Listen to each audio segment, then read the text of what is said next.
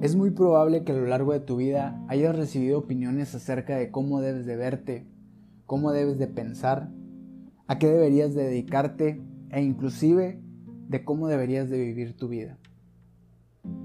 Si de algo estoy convencido es que la única manera correcta de vivir la vida es haciendo caso a lo que nos dicta nuestro interior.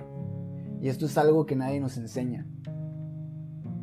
En este podcast no pretendo dar a entender que tengo todas las respuestas, porque no las tengo y es muy probable que nadie las tenga.